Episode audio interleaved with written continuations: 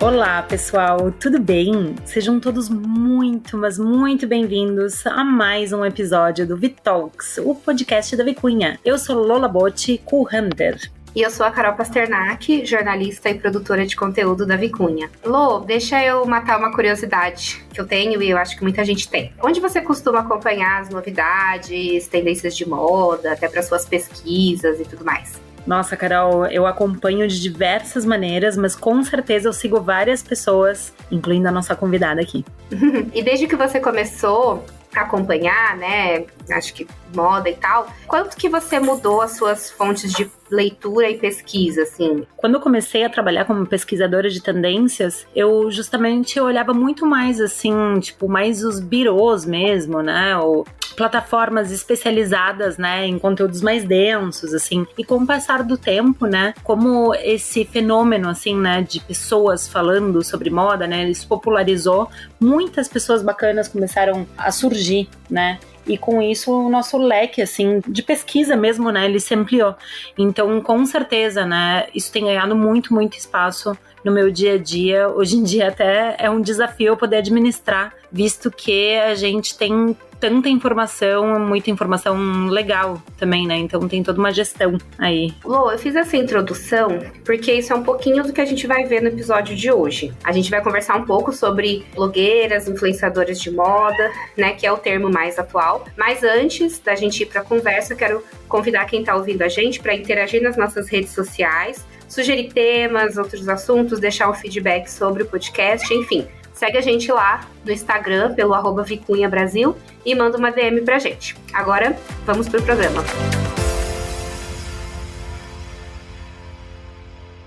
Hoje, ser blogueira, né, ser influencer de moda significa transformar a vida, o dia a dia, praticamente tudo que tu faz. Da hora que acorda até a hora de dormir, tudo em conteúdo. É tudo muito glamuroso, né? Mas não é raro que o ritmo de trabalho excessivo leve a casos de ansiedade, depressão, burnout e outras doenças do tipo. E as influencers não são as únicas que sofrem. Muitas delas criam a imagem de uma vida perfeita nos perfis e despertam o desejo dos seguidores por algo que não existe. Algo que não é atingível ou só é possível para gente com muito dinheiro. Enfim, para a gente falar mais sobre isso, né, sobre o que é ser uma influencer, uma blogueira de moda, todas as alegrias e dores dessa profissão que molda tendências de estilo pelo mundo todo, eu quero dar boas-vindas para a influencer e colunista de moda e estilo Verena Figueiredo, que vai conversar com a gente hoje. Seja muito bem-vinda ao Vitalks, Verena. Nossa, é extremamente bom te ter aqui com a gente, né? Nós somos tuas fãs, te acompanhamos, já fizemos a Vicunha, fez várias parcerias junto contigo, então é muito legal. Mas antes de começar, eu queria que tu contasse, né, para os nossos ouvintes um pouco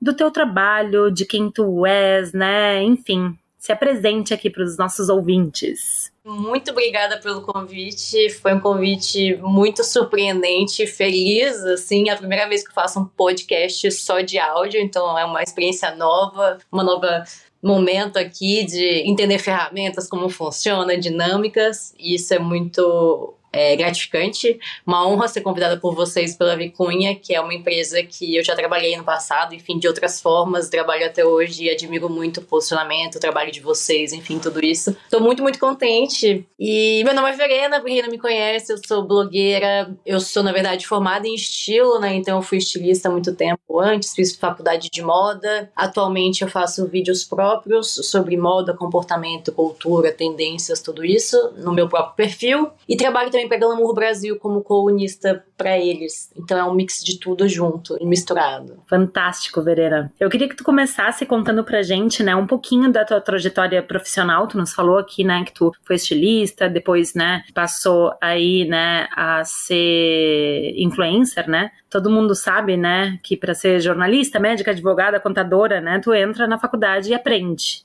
depois corre atrás de uma vaga, abre o próprio negócio, né? Mas como é que alguém vira influencer? Como é que alguém vira blogueira de moda? Como é que isso funciona? Assim, como é que foi a saída do estilo para a profissão de que hoje em dia tu exerce? Isso é muito doido e curioso, assim, porque eu acho que a minha trajetória, como eu cheguei nisso, é uma exceção, assim, do que eu normalmente eu vejo, assim. O que eu mais vejo, no caso das, da maioria das blogueiras de moda, são meninas que têm interesse por moda, comportamento, etc.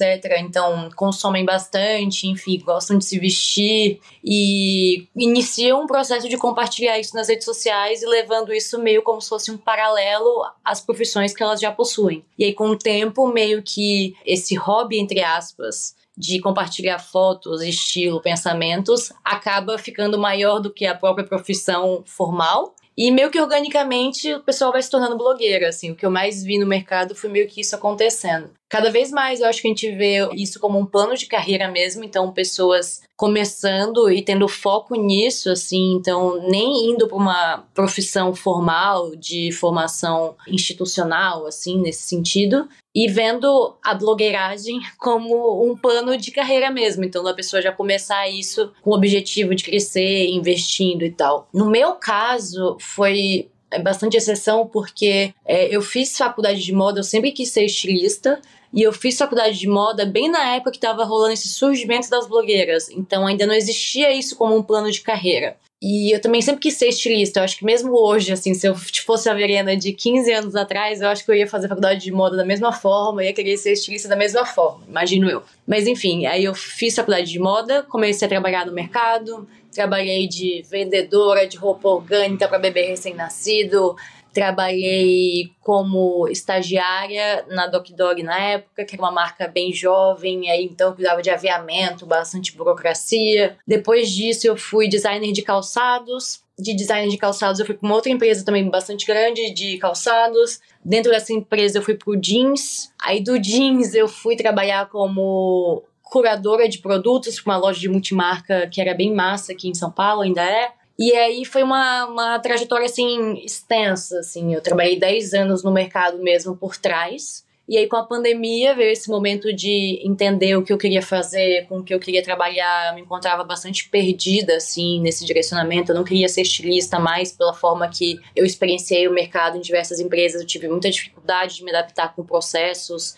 e as formas que as coisas se davam e tal. E aí comecei a ver, principalmente no TikTok, assim, uma nova forma de comunicação de moda, uma coisa mais informal, e me questionar se eu não poderia fazer aquilo de repente, se eu não teria alguma coisa para falar, enfim. E aí eu comecei meio que como um plano B, assim, na época eu queria fazer um mestrado fora do Brasil, focado em moda, eu tava tentando bolsa. E aí enquanto eu terminava as burocracias de mestrado, que são gigantescas para bolsa, eu comecei a fazer vídeos pro TikTok, principalmente, sobre moda, tendência, comportamento, coisas que eu achava, assim. E aí começou a rolar. E o mestrado eu não passei, não fui aceita.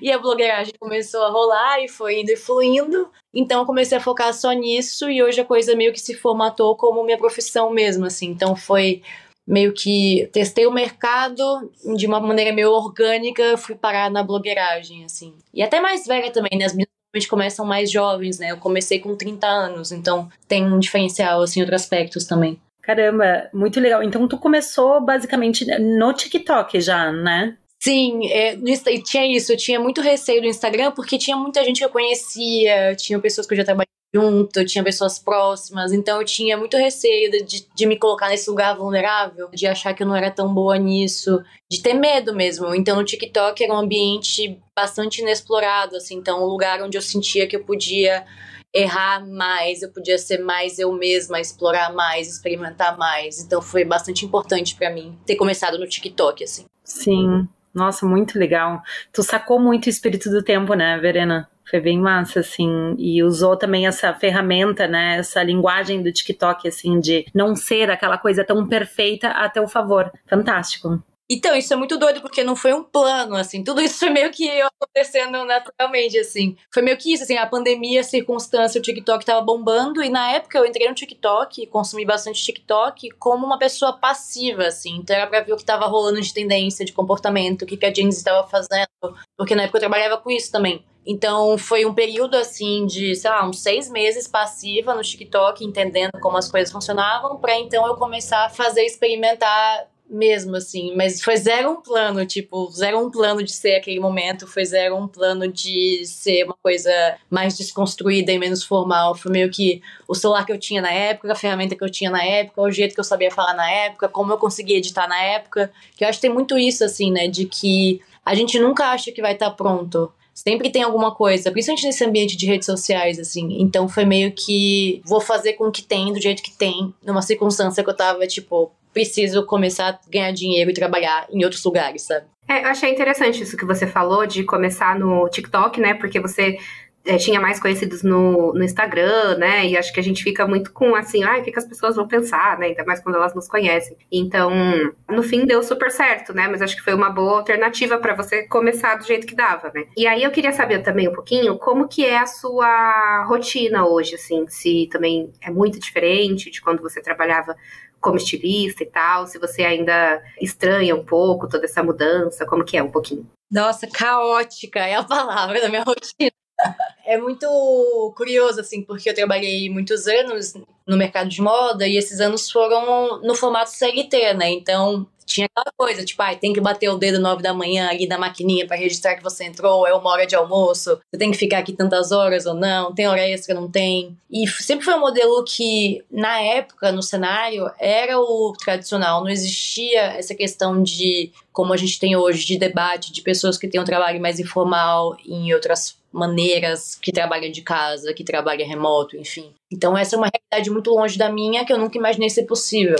Então eu estava bastante acostumada com esse formato CLT, assim. E hoje é completo oposto, né? É completamente eu por eu mesma, aonde eu estiver, como eu estiver, porque é uma rotina bastante dinâmica, assim, as coisas variam muito. Assim como eu tinha bastante dificuldade com o formato do CLT, assim, sei lá, todos os dias eu saía das empresas nove da noite porque eu tinha muita coisa para fazer, e aí no outro dia ter que estar lá às nove da manhã era extremamente difícil para minha pessoa, porque eu tenho muita dificuldade de acordar muito cedo. Passava, sei lá, duas horas no transporte público para chegar até Santo Amaro e tal. Hoje em dia, essas características não existem mais, né? Eu posso trabalhar de qualquer lugar com meu celular da forma que der, assim. E aí essa liberdade, assim, sempre foi um sonho para mim. Eu sou muito grata, eu sei o quanto eu sou privilegiada por tê-la, mas ao mesmo tempo, pelo meu perfil de personalidade, assim, eu tenho bastante dificuldade de estabelecer rotina e de ser uma pessoa muito organizadinha nisso, assim. Então acaba que eu vou meio que sou meio perdida nisso, assim, sabe? Eu vou meio fazendo as coisas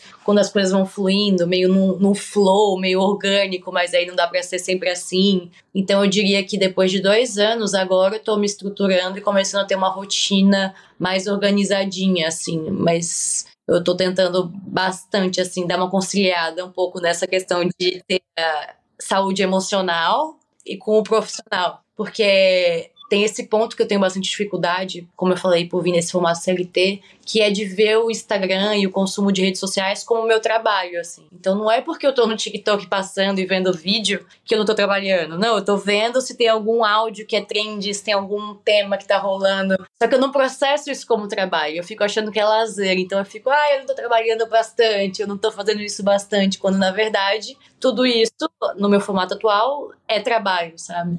É uma coisa complexa, assim, que eu diria que nesses dois anos eu já tô bem melhor em administrar, mas que segue sendo desafiador, assim, de prestar atenção, que tipo, ah, não é porque eu não sentei numa cadeira no escritório, bati o dedo e fiquei lá das nove da manhã até as seis da tarde, porque eu fiz isso, sei lá, do meu sofá, eu tava no TikTok, eu gravei uma coisa, eu vi um stories, eu fiz, eu não tô trabalhando, sabe? Então tem essa dificuldade dificuldade de entender o novo formato ainda, mesmo após dois anos. Uhum. Ah, sim.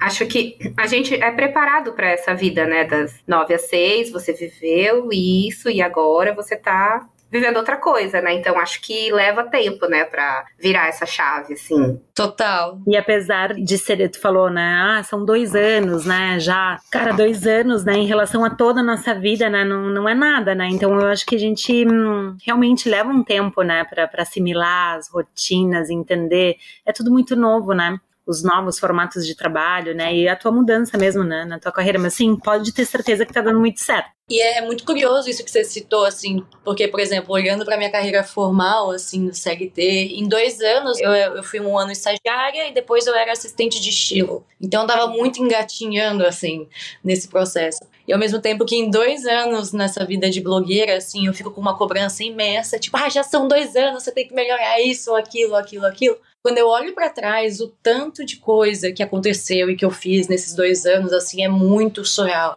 Eu acho que tem isso, assim, os passos e as suas conquistas são menos palpáveis, porque tudo é muito, é muita informação o tempo inteiro, então é muito difícil você, não difícil, né?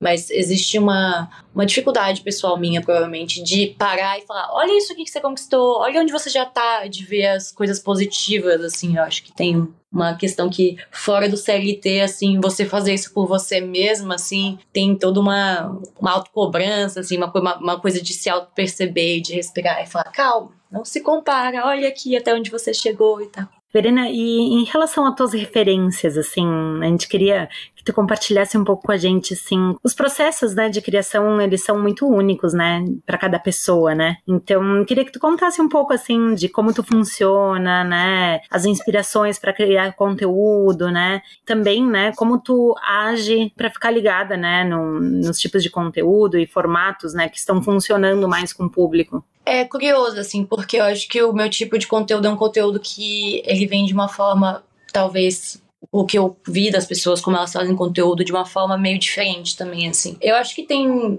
principalmente duas vertentes, assim. Tem os assuntos atuais, coisas que estão bombando, rolando, etc., em discussão. Que aí é como eu comentei, assim, às vezes eu tô no TikTok eu vejo alguma pauta, algum assunto, algum lançamento, e aí aquilo é novidade, enfim. Aí eu tento olhar aquilo, eu dou uma respirada e falo, tá bom. Começo a pensar sobre a coisa e deixo ela meio que maturando assim na minha cabeça, para então entender o que que eu tenho para acrescentar naquilo assim, porque eu acho que atualmente, né, tem essa questão de a gente ter muito conteúdo o tempo inteiro e serem conteúdos meio que reportes, assim. Então, ah, sei lá, Marc Jacobs fez uma nova campanha com a Kim Kardashian. Olha aqui, achei isso bonito, achei isso legal, não gostei, gostei. E eu tenho muita dificuldade de fazer esse formato de conteúdo porque eu não sei, assim, eu não sinto tanto prazer, eu não sinto que eu tô agregando alguma coisa, eu sinto que é um conteúdo muito instantâneo, assim, no sentido de perecível. Você vai consumir aquilo, aquilo é uma novidade e é isso, assim, sabe? Então eu acho que no meu caso, assim, eu tento sempre, quando eu, eu sou ativada por essas informações, assim, eu absorvo, aí eu vejo, sei lá, qual tipo de questionamento aquilo me traz, se aquilo me lembrou de uma outra coisa, se aquilo me trouxe algum insight, se aquilo me trouxe alguma crítica, se aquilo me lembrou de algum padrão que eu vejo no mercado, ou de algum reporte que eu já li científico. E aí eu tento, com o tempo, assim, que eu deixo processando na minha cabeça, vou montando meio que uma linha de pensamento, de raciocínio sobre aquele aquele assunto em si.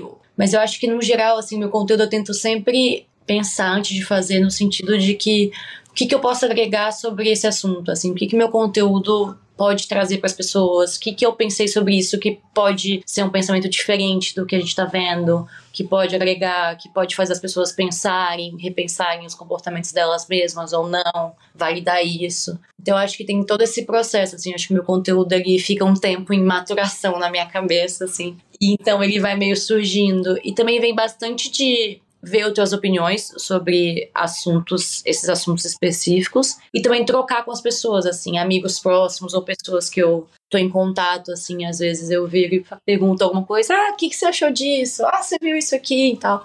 E aí eu acho que tudo isso vai agregando, assim, para trazer uma, um ponto de vista, diferentes pontos de vista. Tem conteúdo que eu sinta que pode ser menos perecível, assim, que possa ser mais não profundo, mas questionador, faça as pessoas pensarem, assim. É, eu gosto muito do, assim, a minha leitura também de muitos conteúdos, né, que tu cria e tal, né, eles têm sempre alguns pontos de reflexão e até alguns pontos meio filosóficos, né, então é bacana isso, assim, essa vertente, né? Eu acho que fazer as pessoas pensarem mesmo, né? Acho muito legal, assim, tu passa essa coisa do instantâneo, mas tu uh, utiliza a informação contemporânea, mas de uma forma, né, mais filosófica e reflexiva, né? Isso é muito legal. Verena, muitas influencers, né, depois de algum tempo, às vezes elas caminham para abrir marcas próprias, né, seus próprios negócios, ou parcerias com marcas que já existem, né, uma linha especial e tal. O quanto disso que você sente que é uma estratégia ali de negócio mesmo, né, aproveitar o potencial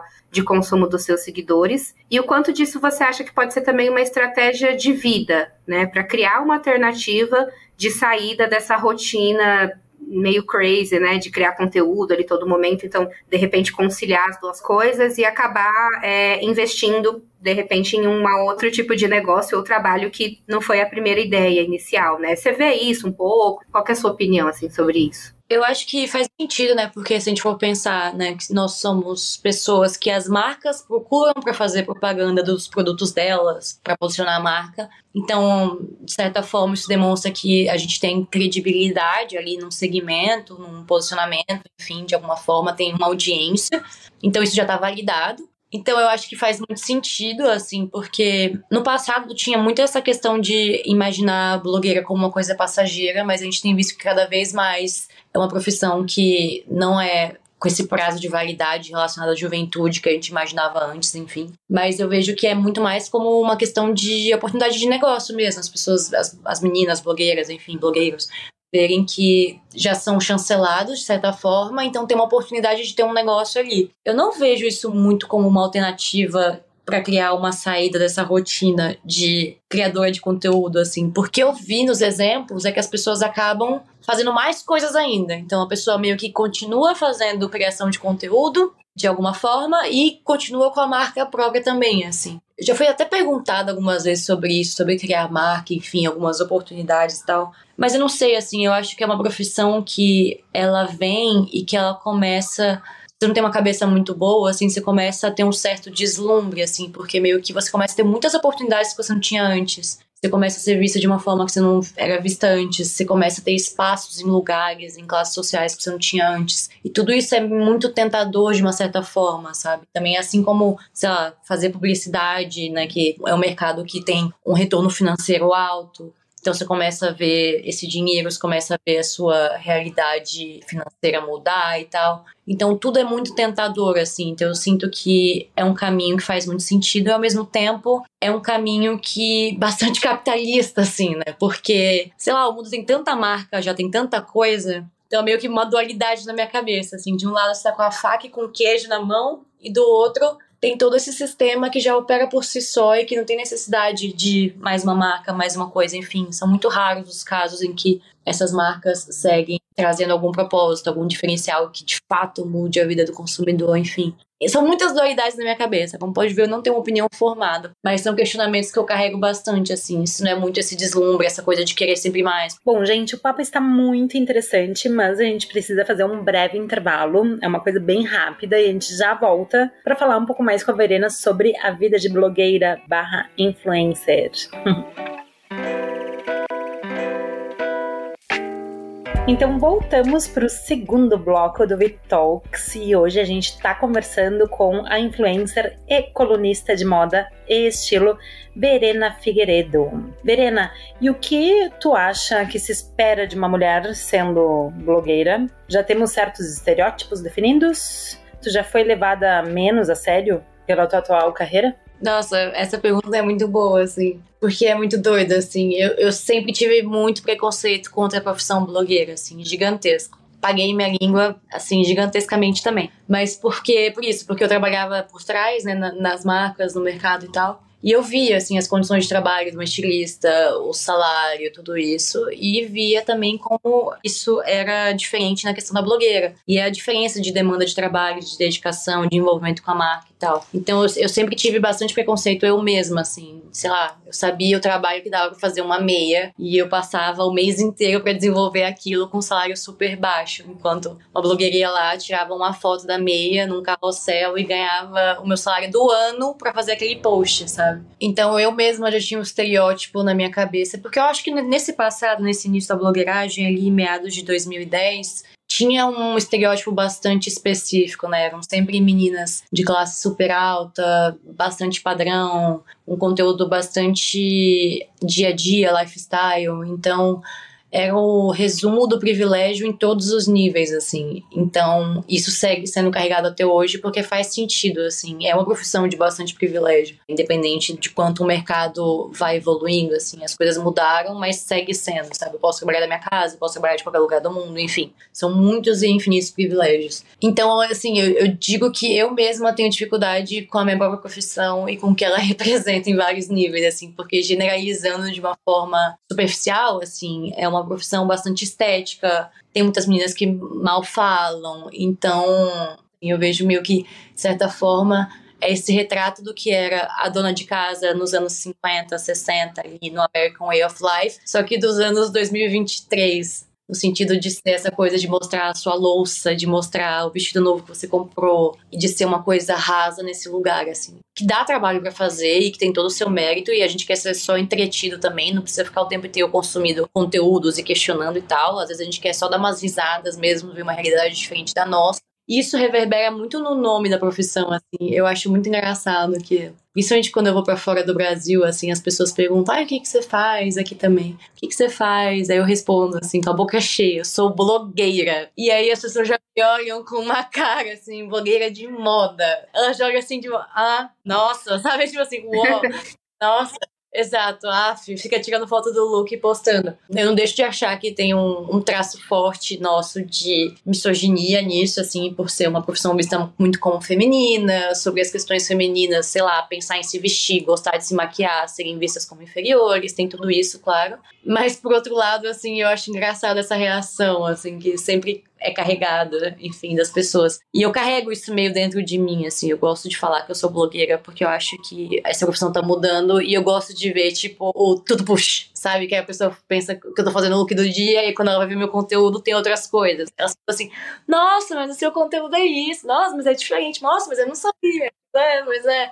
Não é só isso que a gente estava acostumado no passado, assim. Então eu acho que é uma profissão que tem muito estereótipo até hoje, mas que tá mudando bastante e eu sou levada menos a sério pela minha atual carreira nesses momentos assim, mas aí depois quando a pessoa vai ver a coisa mais profundamente, aí é o contrário. Aí ela fica tipo, nossa, uau! Aí eu fico assim, é, pois, olha você aí, com seu próprio conceito, assim como eu também tenho, né, no caso. Muito bom. Eu acompanho, né, você também, e você sempre fala como você fica feliz quando seus conteúdos é, principalmente os mais longos, né, que tem, sei lá, 8, 10 minutos, são bem visualizados e as pessoas comentam e entram ali na discussão com você e tal. E assim, a gente tá justamente nessa era TikTok, né? Tem coisas muito rápidas, as próprias tendências estão cada vez aparecendo e sumindo mais rápido. Como que é, assim, criar esse conteúdo um pouco mais aprofundado, um pouco mais crítica ali, nessa era que a gente tá de coisas muito rápidas, assim, como que você faz isso? É meio doido, assim, porque quando eu comecei, o meu conteúdo ele era um pouco mais superficial, no sentido de mais curto e mais pop, assim. Então era muito mais sobre coisas que estavam acontecendo, meio que na onda do algoritmo, na onda do que estava surfando na onda do que estava em alta na época. E meio que organicamente ele começou a mudar, assim, começou a ficar um conteúdo mais longo, mais questionador, assim, não era um plano, foi uma coisa que foi acontecendo. Eu fui fazendo o vídeo e aí foram surgindo pensamentos, enfim, a coisa foi indo para outro lugar. E esse formato de conteúdo, né,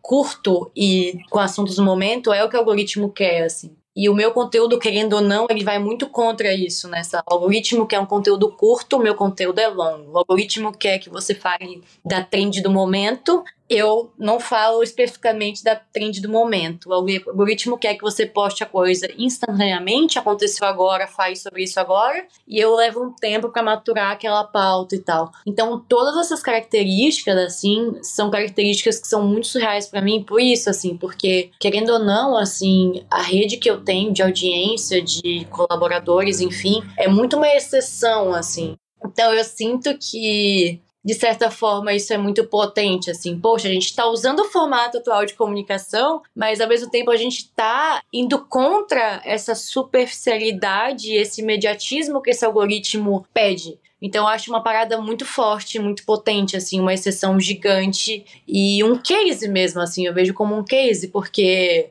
é, sei lá, como criadora de conteúdo, conseguir usar as redes sociais ao mesmo tempo, não no formato que ela quer que eu use, e isso ser positivo, e isso ser uma coisa que role, para mim é muito surreal, assim, sabe? Então eu tenho muito orgulho, eu fico muito contente, e eu sempre fico muito chocada com os comentários, em como as pessoas engajam, porque é tudo isso, assim, para mim é muito especial, porque são coisas que eu não vi acontecendo, assim, que eu não vejo tanto acontecendo no redor. Então eu sinto que é uma coisa muito única e muito preciosa mesmo, assim. Ah, sim, total. Eu, eu não sei se é porque eu sou da, da época dos blogs, mas eu sinto falta também, assim, de conteúdos mais longos, assim. Parece que quando você tá pegando no trampo, assim, para entender já acabou, sabe? Então, eu acho que até pra gente que tá assistindo é bom. Acho que essa sensação de sair aprendendo algo, né, depois que você viu. Acho que isso é muito valioso. Total. Eu acho isso muito especial também, assim. É, até porque, né, eu acho que assim, tá, essa coisa dos conteúdos curtos e tudo mais capta a atenção, né, do, do, do, público, né, tem inúmeras pesquisas hoje em dia, né, que dizem que a atenção das pessoas dura só não sei quanto e tal, mas é aquela coisa, não sei quem nasceu primeiro, sabe, né, uma coisa ou outra, será que hum, a nossa atenção realmente tá reduzida ou, se, ou a gente tá sendo, tipo, né, influenciado e treinado por conta da tecnologia pra gente ter uma atenção reduzida, né, e nos acostumamos com isso. Eu acho que é muito mais saudável, assim, porque muitas vezes, assim, eu fico tipo. Hum, cara, eu tive que botar avisos no meu celular para eu parar de olhar telas depois de tantos minutos, sabe? Porque eu sinto muitas vezes que eu fico, tipo, na onda de ver conteúdos curtos, assim, e meu cérebro frita, sabe? Então eu acho que, assim, tipo, além da questão do aprendizado, de benefícios, né, de ver um vídeo mais longo, faz bem pro meu cérebro, eu fico mais calma, sabe? Eu fico num momento mais relaxante. Para mim é mais relaxante também ver vídeos longos. Bom, mas devaneios à parte, voltando assim para essa questão da discussão dos temas, né? Agora, né? A gente vive uma coisa muito de, de discutir pautas minoritárias, né? Em todos os campos, né? E a moda, por ser né, uma área que tenta traduzir aí o sentimento do tempo, né, acaba incorporando também esse debate, né? Consumo responsável, né, a circularidade das cadeias produtivas, a inclusão de culturas excluídas, o reconhecimento dos saberes diversos, né, de outras formas de expressão, respeito ao diferente, né? Enfim, são muitas questões, né? E como tu, Verena, achas que isso influencia, né? E se de fato realmente influencia o universo da moda que fechou o olho por anos para tanta coisa, né, que hoje em dia está sendo discutida? Eu acho que, assim, a gente nunca falou tanto sobre essas pautas, assim, isso é bastante positivo, assim, olhando o mercado de moda de quando eu comecei em 2009, formalmente, assim, para hoje, assim, a diferença em discurso e da prática de tudo isso, questão de diversidade de pessoas, questões ambientais, as questões da ética de produção e tal, são pautas cada vez mais fortes e que eu fico muito contente delas serem discutidas. Mas ao mesmo tempo é muito doido, assim, porque é um mercado que acho que como assim como tudo, né, que funciona e opera no capitalismo no geral assim, que carrega muitas dualidades assim, é muito difícil você ser muito coerente quando você participa desse mercado também assim, nesse lugar até o fim assim. É uma, acho que a gente tá dando passinhos para entender como a coisa vai ser no futuro assim, como que vai ser o lugar ideal de tudo isso coexistindo de uma maneira menos agressiva, né, onde um anula o outro assim. Então eu sinto que a gente está cada vez mais próximo disso, até no mercado de influência, assim, a diferença que a gente vê de modelo também, principalmente, por exemplo, antigamente era bastante comum você ver inúmeras campanhas, propagandas sem nenhuma pessoa preta, por exemplo, um casting de 15 pessoas serem todas brancas, nórdicas. E hoje isso é uma coisa que é inadmissível, assim, todo mundo já tem esse alerta meio que sendo formado no olhar, assim, de olhar para uma coisa e falar, ah, isso é estranho, tem uma coisa errada aí, sabe? Então eu vejo que tudo isso é muito positivo e que a gente está numa construção de um futuro onde isso vai ser cada vez mais debatido e aperfeiçoado, assim, espero eu. Espero que a gente não dê passos para trás nesses segmentos, assim. Mas eu sinto que a tecnologia tem ajudado um pouco nisso também. É, também espero que não, não volte, que não dá para voltar mais, né? Bom, Verena, a gente tá já meio que indo para o final, mas para finalizar, queria, assim, um momento guru, o que, que você acha do futuro da profissão, assim, né? Eu acho que a gente passou aí por uma transformação com o TikTok, né, que ainda é muito recente, né? Parece que é muito tempo, mas é muito recente. Então, assim, o que, que você acha aí que a gente pode esperar para os próximos anos? Eu acho que tem essa questão, assim, de que antes a gente pensava na profissão blogueira como um hobby, e todo mundo tinha uma formação acadêmica ou uma profissão ali formal. Isso mudou bastante, assim, hoje em dia isso já é visto como uma carreira. A gente vê em alguns países, né, principalmente na Ásia, é, formações disso mesmo, assim, da pessoa entender como funciona o ring light, de fazer a luz, enfim, uma coisa bastante específica, assim. E também te vê no mercado, assim, nessa diferença de mudança de perfil, de terem mulheres mais velhas, de terem pessoas mostrando lifestyles diferentes. Então, disso tá se abrindo, se ampliando e ficando mais diversificado em todos os sentidos. Então, eu acho que o futuro que a gente viu dessa primeira geração lá de 2010, a maioria das meninas segue sendo blogueira até hoje. Algumas se adaptaram às coisas que foram surgindo, então, por exemplo, se era uma blogueira que só fazia foto de look do dia. A gente vê que algumas fazem vídeos falando, algumas fazem questionamentos sobre o mercado, enfim, então a gente viu que isso rolou de adaptação e tal mas eu sinto que cada vez mais, assim, eu espero, torço também, eu acho que o conteúdo no futuro e as blogueiras vão ficando cada vez mais profissionais mesmo naquilo que elas fazem, assim, no sentido de ser uma coisa menos superficial, de ser uma coisa que vai ter sua audiência ali e que isso vai poder rolar. Então, eu espero que no futuro eu consiga ver minha audiência envelhecendo junto comigo. Então, tipo, pensamentos mudando, sei lá, o formato de conteúdo talvez mudando também. Então, eu acho que isso vai ser. É uma coisa que eu espero muito que aconteça. Torço e trabalho para. A gente envelhecer junto e vivendo tudo isso. E eu sinto que o algoritmo ele mudou muito o formato de trabalho das pessoas e ele sempre exige meio que essa nossa adaptação ao que está acontecendo, né? O TikTok foi uma grande prova disso. Então, eu acho que isso deve continuar com o surgimento de novos aplicativos, enfim, novas tendências de consumo. Então, da gente seguir tendo que se adaptar ao que está acontecendo, mas da nossa forma pessoal de fazer isso e tal. Eu torço muito também para que, principalmente no mercado de moda, assim, o consumo de blogueiras de moda, o surgimento e o sucesso seja menos pautado na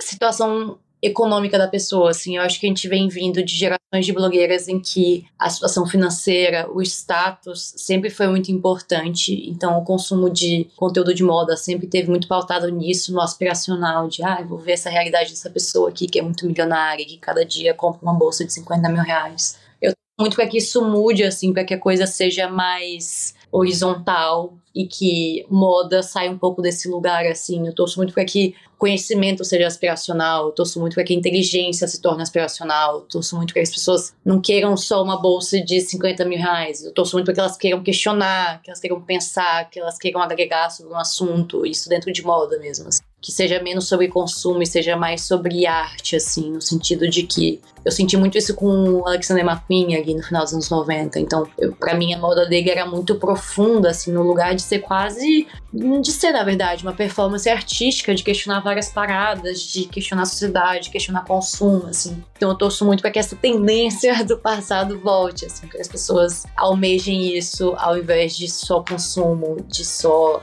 lifestyle, de só, enfim, luxo e ostentação, assim. Eu torço para que esses valores sejam aspiracionais, assim.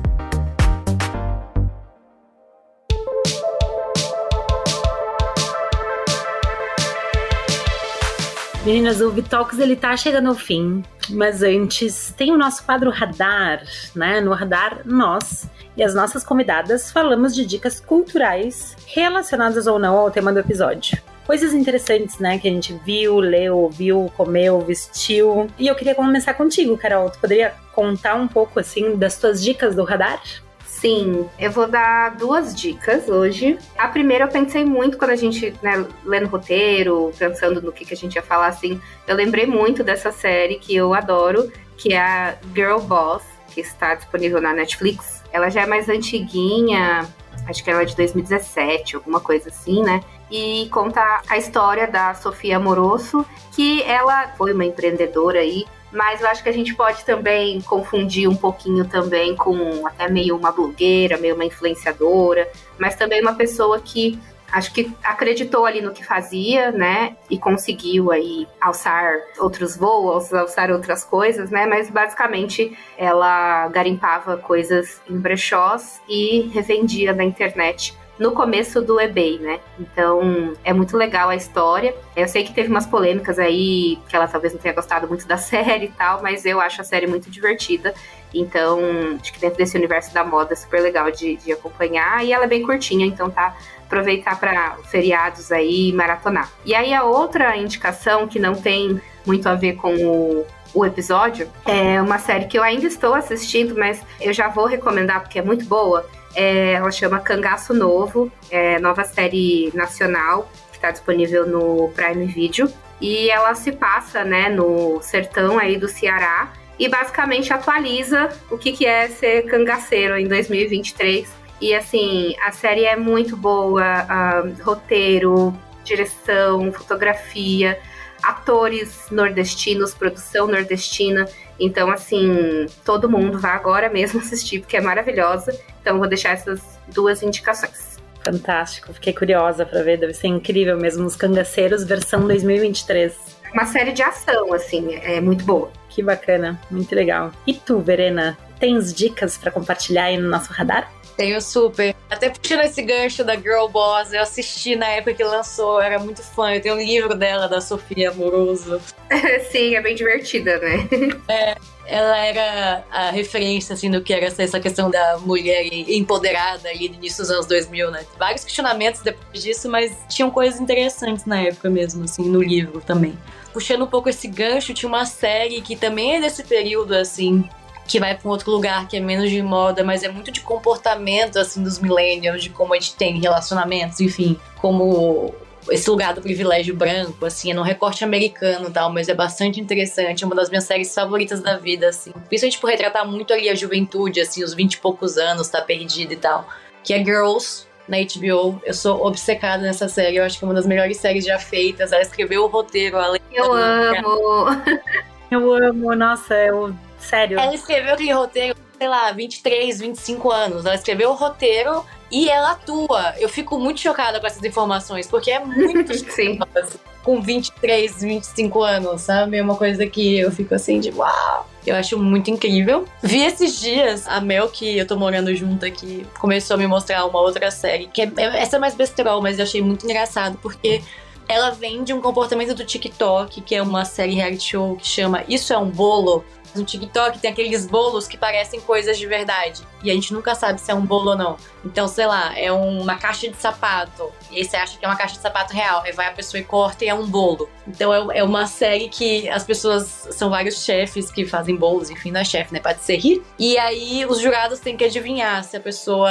se aquela. qual daqueles elementos ali é um bolo, qual que não é, qual que é um objeto de verdade. E é muito surreal, porque as coisas são muito bem feitas. Essa é muito divertida e mais besterol, assim, mas eu achei muito curioso porque vem disso, né? Vem do TikTok, vem do viral, vem de um comportamento que virou uma série, um reality show, assim. Muito bom. Eu, Gurias, tenho descoberto o Seth Godin, que ele é um autor sobre escreve livros de negócios e de marketing, e ele tem falado, ele tem feito algumas previsões assim pro marketing, pro business, né, e tudo mais para os próximos anos, né? Então ele é meio co-hunter também assim. E ele tem dois livros, né? Um comecei a ler já e o outro está esperando eu terminar esse. Um se chama Tribos, Nós Precisamos Que Vocês Nos Liderem. É, aí muitas vezes as traduções, né, dos livros, tipo, americanos para o português, né, não são tão atrativos assim. É tipo as séries, né, Deu sim, tipo, é. Exato, exato, né.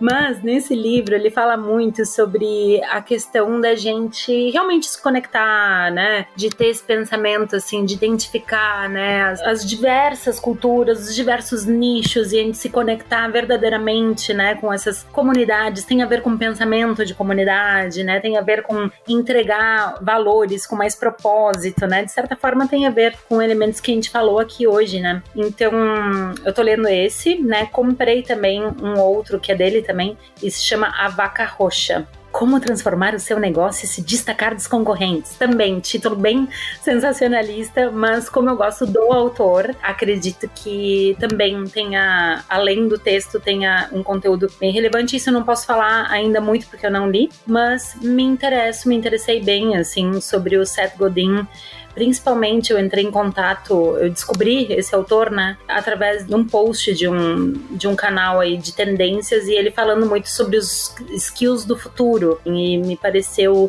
que ele tem uma visão bem humana sobre as coisas, então eu gostei. Vamos ver, fica a dica aí para quem quiser também ler e depois comentar aqui com a gente Ótimo. Mas é isso, Verena. Eu espero que tu tenha gostado tanto quanto a gente gostou do nosso bate-papo aqui. Foi uma honra te ter. E eu queria te deixar à vontade para tu usar esse espaço para fazer tuas considerações, até mesmo deixar uma mensagem para quem nos escuta. Nossa, eu, fico honrada de ter sido convidada. Muito obrigada por tudo, gente. Amei essa nova experiência e momento, assim. Amei as perguntas, acho que foram perguntas muito certeiras, bem pensadas, assim, a pauta, enfim, tudo muito massa. Muito obrigada, vocês todas, o Lola, Carol, obrigada, Vicunha, também pelo convite. E tô animada, né? A gente já fez várias coisas juntas, mais coisas vão vir por aí, a gente vai seguir se falando, quem sabe vocês me chamam aqui pra vir de novo. Muito obrigada, audiência toda que esteve aqui também até agora, nos ouvindo. Arrasou. Bom, então assim a gente vai chegando aí ao final de mais um Vitalks. Muito obrigada por quem nos ouviu até aqui. Comente o que vocês acharam desse episódio. Se tiverem alguma dúvida ou sugestão, a gente vai ficar muito feliz em responder. E se vocês gostaram desse episódio, avalie a gente com cinco estrelinhas, né? E não esquece também, né, de seguir o nosso podcast onde vocês estiverem nos ouvindo para sempre, sempre saber quando o próximo episódio vai ao ar. E é isso. Muito obrigada, um beijo e até logo. Até a próxima. Tchau, Lola. Tchau, Verena. Beijos. Tchau, tchau.